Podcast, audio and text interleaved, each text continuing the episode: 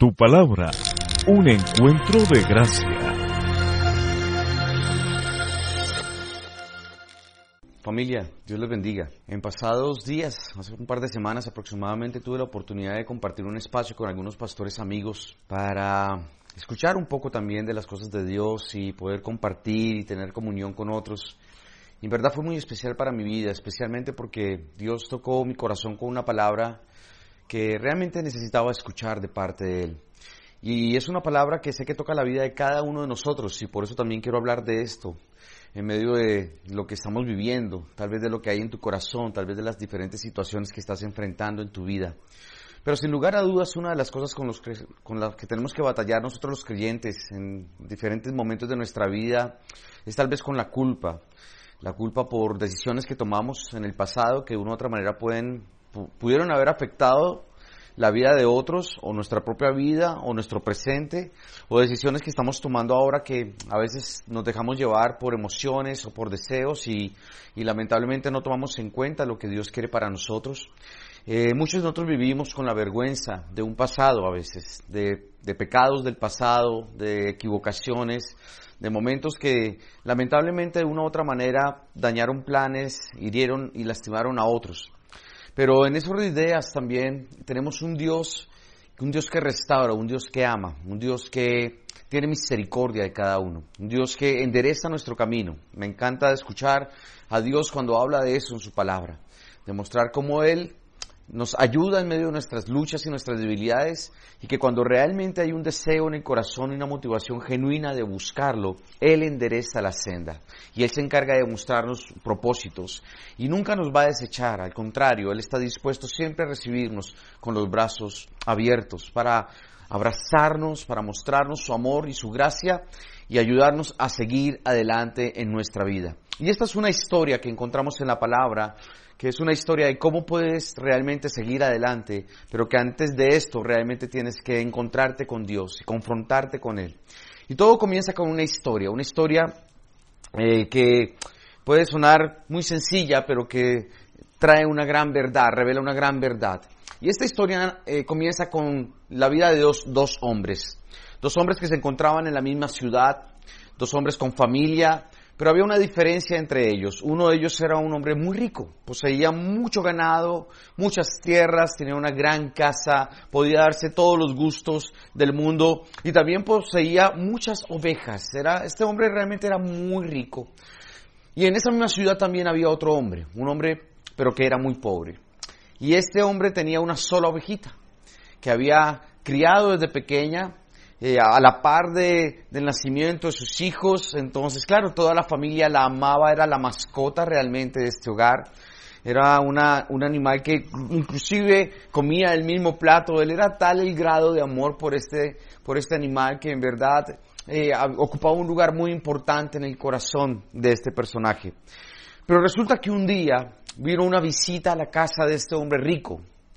Y este hombre rico, teniendo mucho que ofrecer, tomó la decisión de tomar la oveja de este hombre pobre y dársela como alimento a la visita.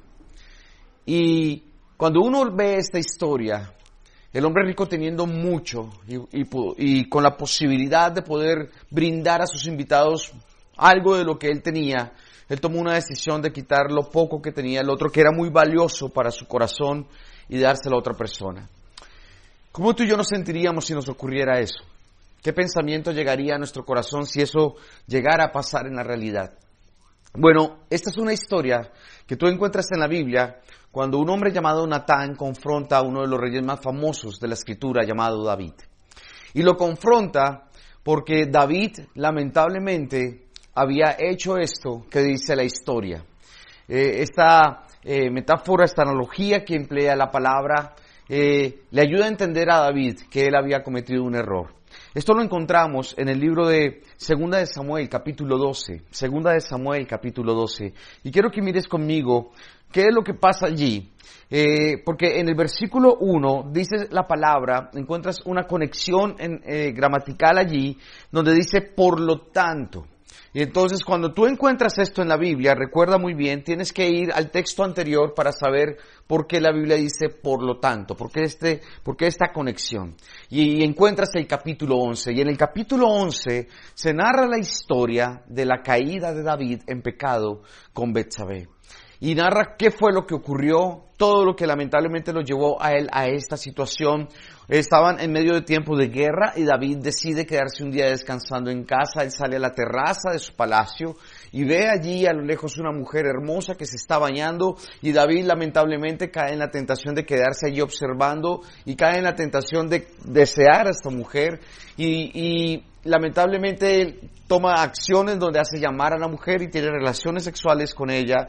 Esta mujer cae o queda, perdón, en embarazo y luego entonces cuando ella queda en embarazo él piensa, bueno, ¿y ahora qué voy a hacer? Entonces por salvar su reputación y obviamente por todo lo que para la época esto traería como consecuencia y porque el adulterio era castigado con la muerte y demás cosas. Entonces, obviamente él estaba allí preocupado por esta situación, dice, bueno, ¿y quién es esta, quién es el esposo de esta mujer? Es un hombre llamado Urias que formaba parte de su ejército.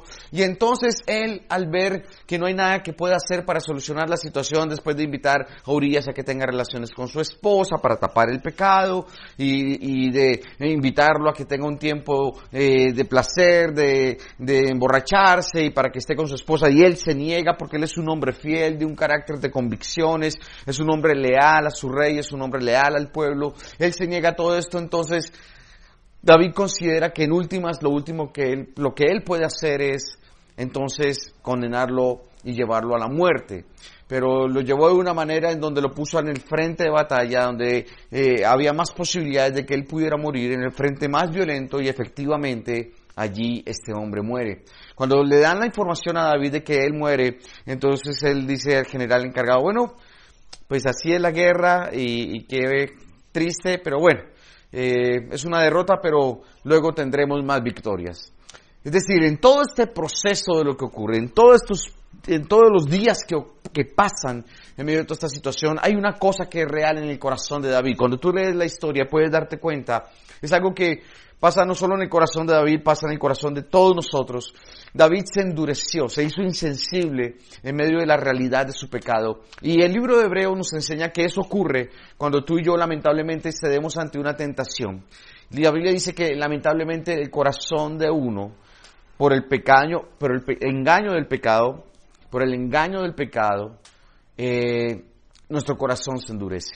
Y en ese orden de ideas, entonces, esto fue lo que pasó con David.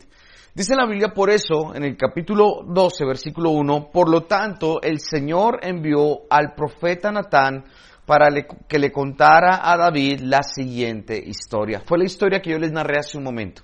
La historia que habla de, este, de estos dos personajes. Y, y es tremendo ver realmente porque David al ser confrontado con esto, él da una respuesta, una respuesta que quiero que miremos juntos allí entonces en el versículo 5, después de que se narra la historia. En el versículo, en el versículo 5 tú ves que David dice que él se puso furioso y él dijo, tan cierto como que el Señor vive, juro, cualquier hombre que haga semejante cosa merece la muerte.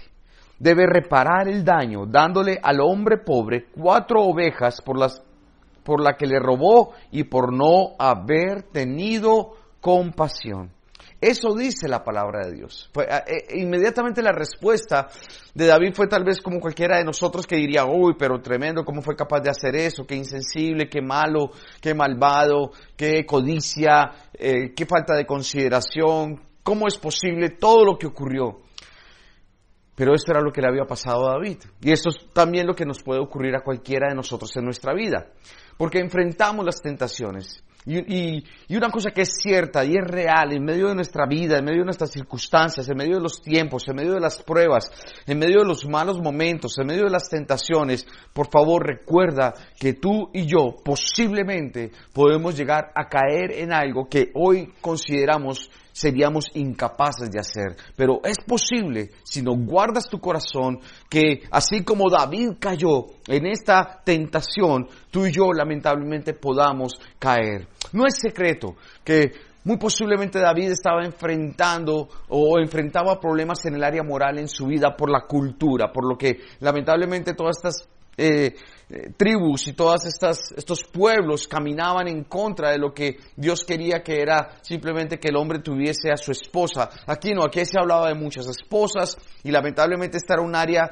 en donde habían problemas moralmente hablando. Y en ese orden de ideas también David estaba expuesto a esto, había un problema en su vida y precisamente o posiblemente cuando ve a Betsabé por esto, él cae en la tentación, cae en la trampa, es un problema que él tiene allí y esto lo lleva lamentablemente al desarrollo de toda esta situación. Y una cosa que es cierta también cuando estudiamos estos pasajes y cuando miramos lo que la Biblia enseña y cuando tú y yo somos honestos con nuestra propia realidad, hay una conclusión que es de verdad real. Y es que todo comenzó con una mirada y luego llegó con la codicia en el corazón y luego fue una acción de decir tráiganla y fue luego cayó en el adulterio y en el engaño y luego entonces él tramó maldad. Y entonces, eh, lamentablemente, a raíz de esto vino un homicidio. Y lamentablemente, a partir de esto vinieron consecuencias terribles para personas alrededor de la vida de David. ¿Sabes? Porque en últimas, algo que es real es que un pecado siempre lleva a otro pecado y ese otro pecado siempre es peor que el primero. Usualmente, tú te vas a dar cuenta, y es así en nuestra propia vida. ¿En qué hemos caído tú y yo después de tantos años de vida? No lo sé. Pero cuando uno mira su vida, uno comenzó tal vez con mentiras a los padres, con la rebeldía, con de pronto el ser orgullosos, pero lamentablemente en la medida en que pasa el tiempo y no hay un arrepentimiento, no hay un caer en cuenta de que eso no está bien, no hay tal vez una confrontación, lamentablemente vamos cayendo en algo más fuerte cada vez y más y más y más. Siempre antes de hacerlo decimos, no, eso no está bien. Siempre antes de hacerlo hay como, una, como un sentir de, no, esto no, no lo debo hacer, porque sientes como culpa eh, tal vez culpabilidad o condenación o vergüenza, esto no lo debo hacer, pero después de que lo haces, lamentablemente tu conciencia se cauteriza y sigues haciéndolo sin problema. Y luego entonces ya vas a algo más y algo más y algo más porque ya no sientes lo mismo, te haces insensible lamentablemente frente al pecado y frente a la maldad. En tu corazón se vive un proceso donde vas perdiendo realmente la conciencia de lo bueno y eso es lo que nos ocurre a todos nosotros cuando lamentablemente abrimos la puerta al pecado. Entonces Dios dice que realmente esto no estaba bien y Dios se enojó con David y envía al profeta Natán y le cuenta esta historia. Y entonces viene allí más adelante que Natán le dijo a David en el versículo 7, tú eres ese hombre. El Señor Dios de Israel dice, yo te ungí, rey de Israel, y te libré del poder de Saúl. Te di la casa de tu amo, sus esposas y los reinos de Israel y Judá. Y si eso no hubiera sido suficiente, te habría dado más, mucho más. ¿Por qué entonces despreciaste la palabra del Señor e hiciste este acto tan horrible? Pues mataste a Urias, elitita, con la espada de los amonitas y le robaste a su esposa. ¿Por qué despreciaste la palabra del Señor? Y aquí es donde tú y yo tenemos que ser confrontados el día de hoy. Yo fui confrontado. Eh, al escuchar este mensaje, al leer este texto, al volver a revisar realmente qué fue lo que ocurrió en el corazón de David, qué pasa con el corazón de cada uno de nosotros cuando posiblemente abrimos puertas o nos descuidamos o posiblemente empezamos a hacer cosas que no deberíamos hacer. Y, en cierta manera, cuando uno ve allí, uno dice, Señor, ¿qué fue lo que pasó en el corazón de David? Y, y Natán le dice a David, ¿sabes qué? ¿Tú por qué despreciaste la palabra del Señor? Y de aquí parte realmente este título de la enseñanza que hemos llamado, que hemos llamado con una pregunta. Se ha generado una pregunta, un cuestionamiento para ti y es si Dios es suficiente para ti. Y viene de este versículo porque cuando Natán está reprendiendo a David, le está diciendo, mira David, ¿qué te pasó? Dios te dio todo, todo. Y si le hubieras pedido más, Él te habría dado más. Pero entonces, ¿Dios no es suficiente para ti, David? Y surgen algunas cosas que es bueno que podamos aclarar desde el principio. Tres preguntas. La primera, ¿cuáles pecados cometió David en la historia? Y te invito a que ahí que tú estás en casa, que puedes revisar un momento, tomes un instante para revisar qué es lo que David hizo que lamentablemente fue llamado un acto terrible. Entonces uno podría pensar en, claro, la codicia de su corazón.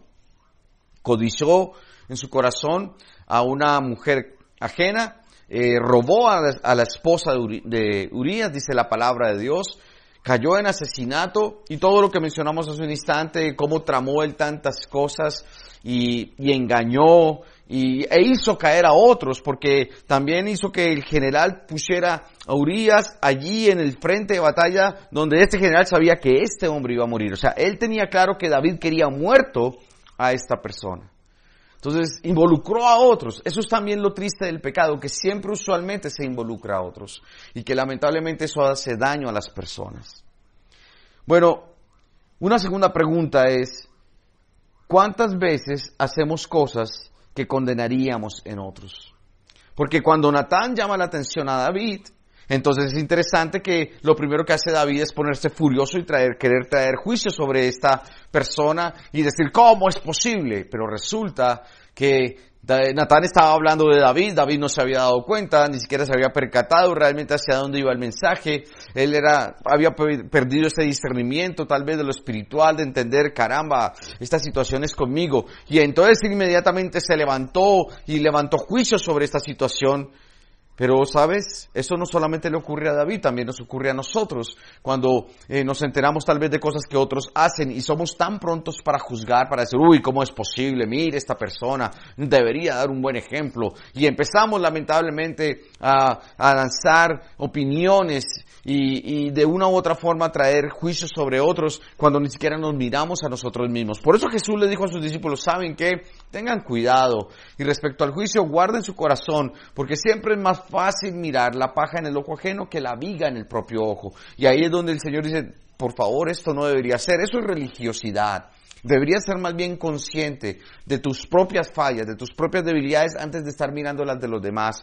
Y deberías ser tan misericordioso con otros, de esta, porque de esta manera también sembras misericordia de otros hacia ti. Y deberías procurar restaurar a otras personas, porque de esta manera también vas a poder recibir el mismo trato en medio de tus caídas y de tus fallas. Y creo que esto definitivamente es clave cuando uno habla de tener con Jesús un encuentro de gracia. Y en ese orden de ideas, Claro, David es confrontado profundamente aquí y él es sacudido en medio de todo esto. Y algo que tú y yo deberíamos tener en cuenta es, sabes, que ojalá Dios no tenga que sacudirnos en nuestra vida para entender que no debemos abrir puertas y que si caemos tengamos cuidado en nuestro corazón también. Y que si otro cae, entonces no le juzguemos. Y una tercera pregunta que aparece aquí es, ¿por qué necesitamos entonces un Natán en la vida? ¿Qué piensas tú? ¿Por qué necesitas un Natán en tu vida? Y creo que definitivamente son importantes estos Natán en nuestras vidas, porque Dios va a utilizar personas para confrontarnos con nuestras realidades. Alguien que te pregunte cómo estás y que seas honesto con esta persona es clave en la vida. Alguien que, a quien tú tengas para rendirle cuentas de cómo está tu corazón es clave en la vida. Y qué bueno que puedas orar para que Dios use a alguien también para ayudarte, edificarte, confrontarte, corregirte, mostrarte el camino, también para abrazarte, para llorar contigo, para colocar su hombro cuando lo necesites, para darte un consejo, para escucharte. En medio de todo esto, realmente necesitamos un Natán que Dios use para edificar nuestras vidas. Tú y yo lo necesitamos. Y sabes, aquí es donde de pronto es clave que tú puedas también, donde quiera que te encuentres, ubicar una iglesia local donde te edifiquen, donde puedas pastoreado, donde puedas tú escuchar la palabra, aprender, relacionarte con otros, porque eso es realmente la vida de iglesia.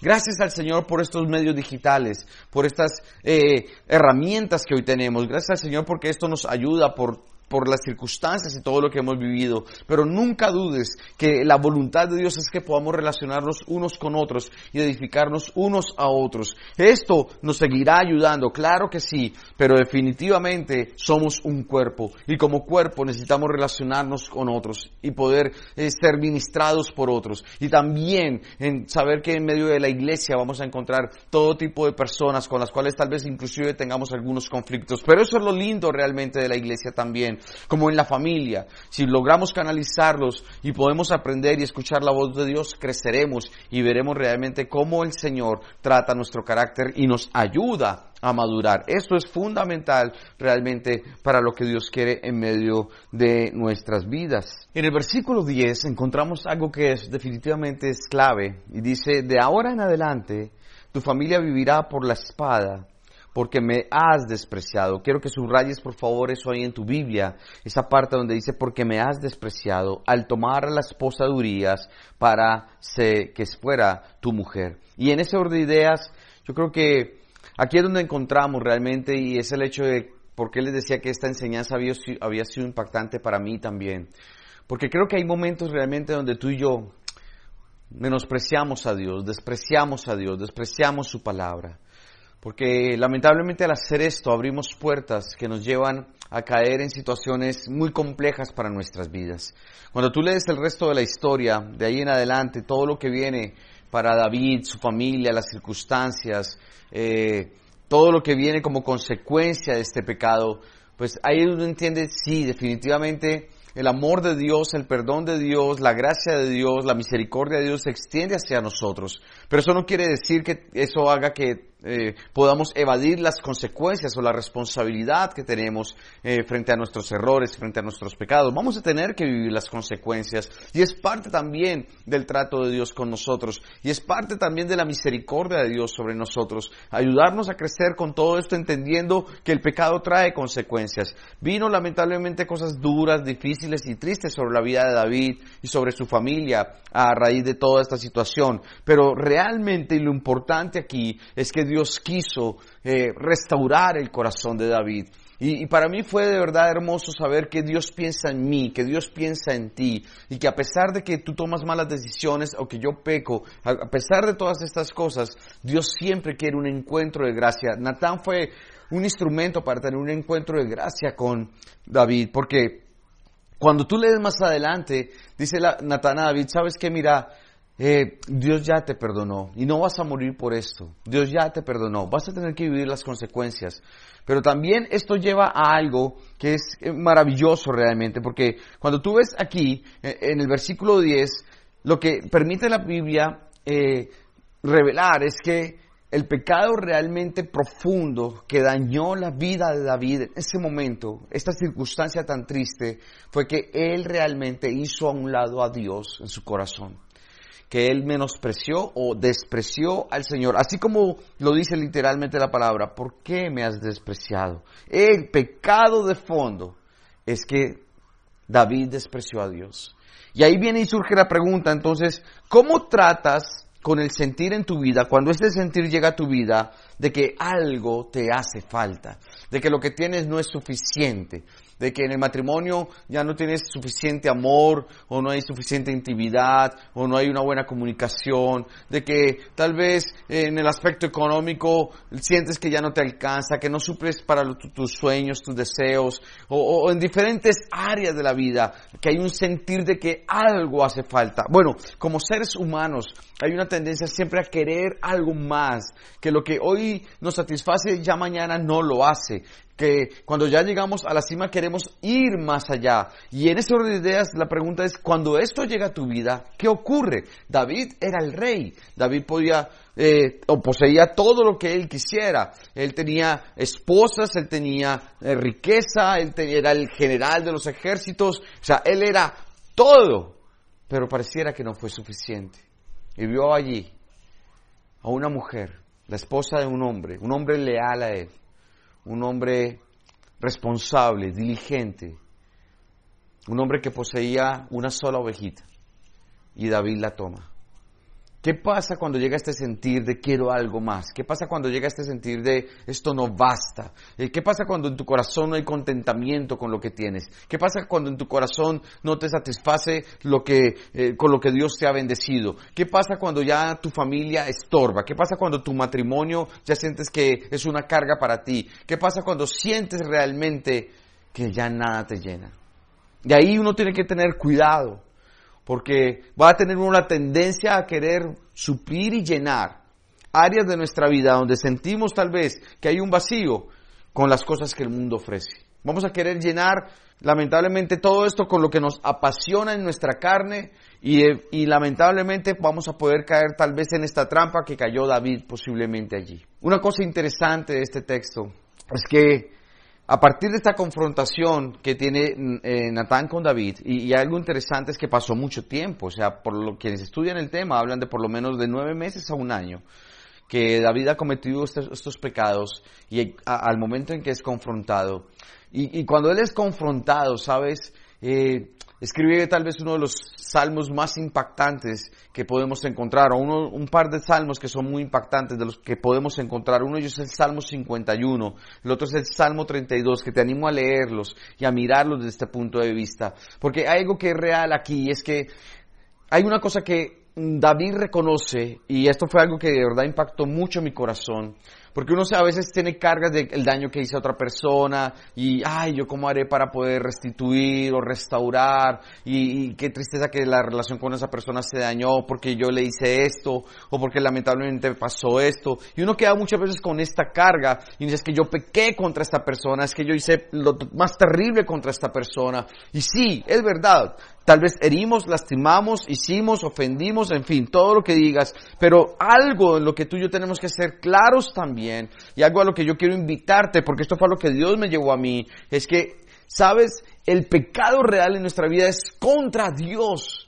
O sea, a veces simplemente decimos, bueno, Dios me va a perdonar y no hay problema, y hasta piensa uno, ¿no? Cautiva este pensamiento, uno dice, bueno, Dios me va a perdonar y uno no se da cuenta que uno puede dañar a otros o las consecuencias que vienen. Dios es bueno, Dios me va a ayudar y entonces hasta deliberadamente hacemos cosas donde uno dice después, Dios, ¿yo por qué, por qué hago esto? Pero hay algo que es cierto y, algo que él menciona en el Salmo 51, cuando tú ves en la primera parte del versículo 4 del Salmo 51, él dice, contra ti y solo contra ti he pecado y he hecho lo que es malo ante tus ojos. Este contra ti y solo contra ti que se menciona en la palabra nos lleva a nosotros realmente a darnos cuenta que lo que Dios espera es que tú te humilles delante de Él y humillarse es reconocer que has pecado contra Él, que has pecado contra su santidad, contra su carácter santo. Que tú puedas decir, Señor, realmente yo te he fallado. Porque esto fue realmente algo que caracterizó el corazón de David. Él pudo caer en lo más terrible. Esto fue terrible. O sea, mira la historia, esto fue terrible. Pero Dios lo perdonó. Y Dios lo perdonó porque David tenía un carácter donde él reconocía y se arrepentía. Y donde él no volvía a lo mismo. David tenía un espíritu y un corazón realmente que eh, Dios veía con buenos ojos. Lamentablemente David cae en esto, hace todo esto, y aunque Dios en medio de todas las cosas extiende su mano de gracia, David puede reconocer y decir, sabes Señor, yo contra ti y solo contra ti he pecado. Y creo que esto es lo primero que Dios espera que tú y yo podamos reconocer en medio de la culpa, la carga, la condenación, la tristeza que sentimos en nuestra alma, que hemos hecho lo que es malo ante sus ojos, ante los ojos de Él, que podamos venir y decir, Dios, Padre, perdónanos, porque cualquiera podría decir, no, es que el pecado fue contra Betsabé y contra Urias y su familia y esto y aquello y lo otro. Sí, sí, pues obviamente afectamos, herimos, lastimamos, ofendemos, pero por el otro lado es, primero, es contra Dios. Y por eso necesitas acercarte primero a Dios para poder sentir la libertad para poder decir, Señor, gracias porque tú me perdonas. Mira el Salmo 32, mira el Salmo 32. Es maravilloso ver cómo ahí eh, eh, David revela cómo se sentía él en medio de lo que había vivido, porque él dice, mientras callé mis huesos se envejecieron, habían gemir de día y de noche en medio de lo que yo, eh, lo que era mi vida. Y uno dice, Señor, este hombre de verdad pasó por situaciones en donde no se hallaba, donde se sentía muy mal consigo mismo, también en algunos momentos, donde la culpa, la condenación, habían cosas mientras callé, pero cuando lo confesé hubo alegría en mi corazón, hubo paz, hubo libertad, cuando pude eh, restaurar mi comunión con Dios, cuando puedo encontrarme con Él, reconciliarme con Él, yo voy a ver la, la, gracia de Dios sobre mí de una manera maravillosa. Y sabes, esto trae mucha libertad. Habían cosas que posiblemente en mi corazón yo cargaba de culpa, de vergüenza, de cosas de, de un pasado que a veces uno no suelta. Y todos nosotros tenemos la tendencia tal vez a guardar cosas que deberíamos soltar, pero que no lo hacemos con facilidad. Y Dios me llamó a soltar esto. Y Dios me dijo, ya es hora de que camines con libertad. Ya es hora de que te sientas perdonado, porque yo te perdoné. Ya es hora de que tú puedas vivir con libertad en tu vida y en tu corazón. Y qué bueno cuando tú puedes sentir esto realmente. Qué bueno cuando tú puedes hoy decir, Señor, no tengo que tener secretos contigo. La gran mayoría de los seres humanos tenemos secretos. La gran mayoría de nosotros cargamos con cosas que otros no saben y que de una u otra manera se vuelven una carga para nosotros, que cuestan, que nos duelen, que afligen, que nos dañan en las relaciones con los demás. Y mientras callamos, lamentablemente no vemos solución o no vemos una buena respuesta a las situaciones de la vida. Yo quiero decirte hoy, vale la pena que tú entregues todo esto en manos del Señor. Porque para mí lo que Dios eh, realmente me mostró y me dijo es, sabes que yo te amo y yo te he perdonado. Y tómate de mi mano para seguir adelante. Y no permitas que nada cargue tu alma. Suelta todos estos sentimientos, suelta todo esto que de una otra manera cargaba tu vida, porque Dios es bueno. Y en ese orden de ideas, eh, algo que entendí también en mi corazón y leí esta frase en un texto y me llamó mucho la atención, es que dice, para producir cambios duraderos necesitamos tratar las raíces en vez de los síntomas. Y, yo pensé que porque habían síntomas que ya no estaban, entonces tal vez ya estaba bien, completamente bien en algunas cosas. Pero sabes, Dios me dijo, no, hay que buscar ciertas raíces, hay que ir allá, un poco más allá. Y yo creo realmente que la gran mayoría de nosotros como seres humanos luchamos con ello. Eh, puedes ser un predicador muy famoso, un pastor muy renombrado, puedes tener un gran ministerio, puedes ser una persona que sirve en la iglesia fielmente, una persona que da, puedes ser una persona que está muy activa haciendo muchas cosas, pero te digo hoy de corazón, sabes, Dios conoce lo que hay allí. Dios sabe cuál es tu secreto. Dios sabía lo que David había hecho. Y Dios llamó a Natán para decirle, sabes, Háblale y dile que yo sé y que yo tengo que ser suficiente para David. David no puede seguir en esto porque yo tengo un plan y un propósito. Y en ese orden de ideas creo que tú y yo, si estamos dispuestos a dejar que Dios hable y ministre en nuestras vidas, Él nos va a ayudar. Así que lo que yo te quiero dejar con este mensaje eh, sencillo es, eh, a veces las cosas de Dios son simplemente es el hecho de ser honesto con Él. Ah, con las, cosas de Dios, lo que Dios quiere realmente para nosotros es que nos acerquemos y que podamos ver a la luz de la palabra cómo es posible acercarnos. David fue un hombre, un gran rey, un hombre de mucho prestigio. Bueno, en fin, tú vas a la Biblia y ves de David tantas cosas positivas, pero la Biblia no oculta también lo negativo.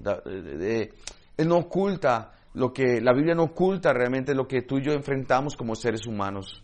Y, y es bueno saber que las historias, historias como las de David o cualquiera de estos personajes a quienes Dios restauró, son una voz de esperanza para nosotros. Así que lo que yo te digo hoy de corazón es, vale la pena que te acerques a Dios, vale la pena que escuches a Natán, vale la pena que dejes que el Señor te lleve realmente al arrepentimiento. Vale la pena que te arrepientas. Vale la pena que le busques a Él y le des el primer lugar. Y vale la pena que reconozcas que tu pecado es contra el Señor. Contra el Señor. Eh, no podemos seguir en el mismo plan eh, porque estamos realmente en contra o menospreciando o despreciando el carácter misericordioso y santo a la vez de Dios. Dios es bueno, pero Dios también es justo y tenemos que entender que en medio de su plan eh, Él va a ayudarnos a corregir lo que tengamos que corregir. Así que lo que te quiero decir hoy para terminar es, Dios te ama, Dios tiene un propósito y aún las caídas Dios va a usar para levantarte más fuerte, más maduro y ojalá más sabio para hacer lo que es correcto y lo que es bueno delante de los ojos de Dios. Así que quiero orar por ti un momento, simplemente eh, bendecir tu vida y si tal vez hay cosas secretas, tal vez hay cosas, pecados ocultos, cosas que no has hablado con el Señor, cosas que te cargan, cosas que se han convertido en un estorbo para crecer espiritualmente, para avanzar en el servicio, para hacer la voluntad de Él, yo te digo hoy, ¿sabes qué? Ya, confía en el Señor. Padre de los cielos, gracias porque mensajes como estos, Señor, donde un hombre como Natán se acerca ante el rey para confrontarlo por su pecado, son una voz de esperanza para nosotros, Dios. No importa quiénes seamos, Dios, no importa nuestros éxitos, nuestras glorias. Tal vez hay cosas en nuestra vida que no están funcionando bien, tal vez hay cosas que hemos guardado, pecados ocultos, tal vez hay secretos, Señor, que nos estorban, que nos afligen, que nos cargan. Pero tú, Dios, en tu misericordia, extiendes tu mano para levantarnos y ayudarnos para que así como lo hiciste con David, Señor, puedas llevarnos a nosotros al camino que, en donde se endereza la senda y donde tu propósito se cumple, Señor. Hoy te pido perdón por mí y por cada una de las personas, Señor, que a través de este ministerio digital pueden escuchar, Señor, o ver esta palabra eh, allí en la Biblia, donde de una u otra manera nos estás diciendo, ¿sabes qué? Ven delante de mí, eh, póstrate, humíllate y reconoce tu pecado porque yo te he perdonado. Y tú lo hiciste a través de la cruz, Señor. Tú perdonaste nuestros pecados, Dios, y seguirás extendiendo tu mano de gracia y misericordia mientras estemos en este mundo, Dios. Pero que no olvidemos ese acto, ese sacrificio tan maravilloso, que no menospreciemos quién eres tú, que no despreciemos tu palabra, que no despreciemos tu carácter santo, Dios, que tengamos en cuenta que tú tienes planes para cada uno de nosotros. Gracias, Señor, porque tú eres bueno y porque en tu misericordia podremos, Señor, sentir tu paz, esa paz que sobrepasa todo entendimiento y ese amor que levanta y esa gracia que nos ayuda a seguir adelante cada día. Gracias porque aunque David tuvo que vivir las consecuencias de sus errores, de sus pecados, Señor, Padre, tú lo ayudaste a seguir adelante y así mismo lo harás con nosotros. Bendito seas. Gracias Señor por ese amor incondicional que tienes por cada uno de nosotros que somos tus hijos. Ahora somos tus hijos. Bendito seas en el nombre del Padre, del Hijo y del Espíritu Santo. Amén y amén. Feliz semana y que Dios les bendiga. Dios le ama. you.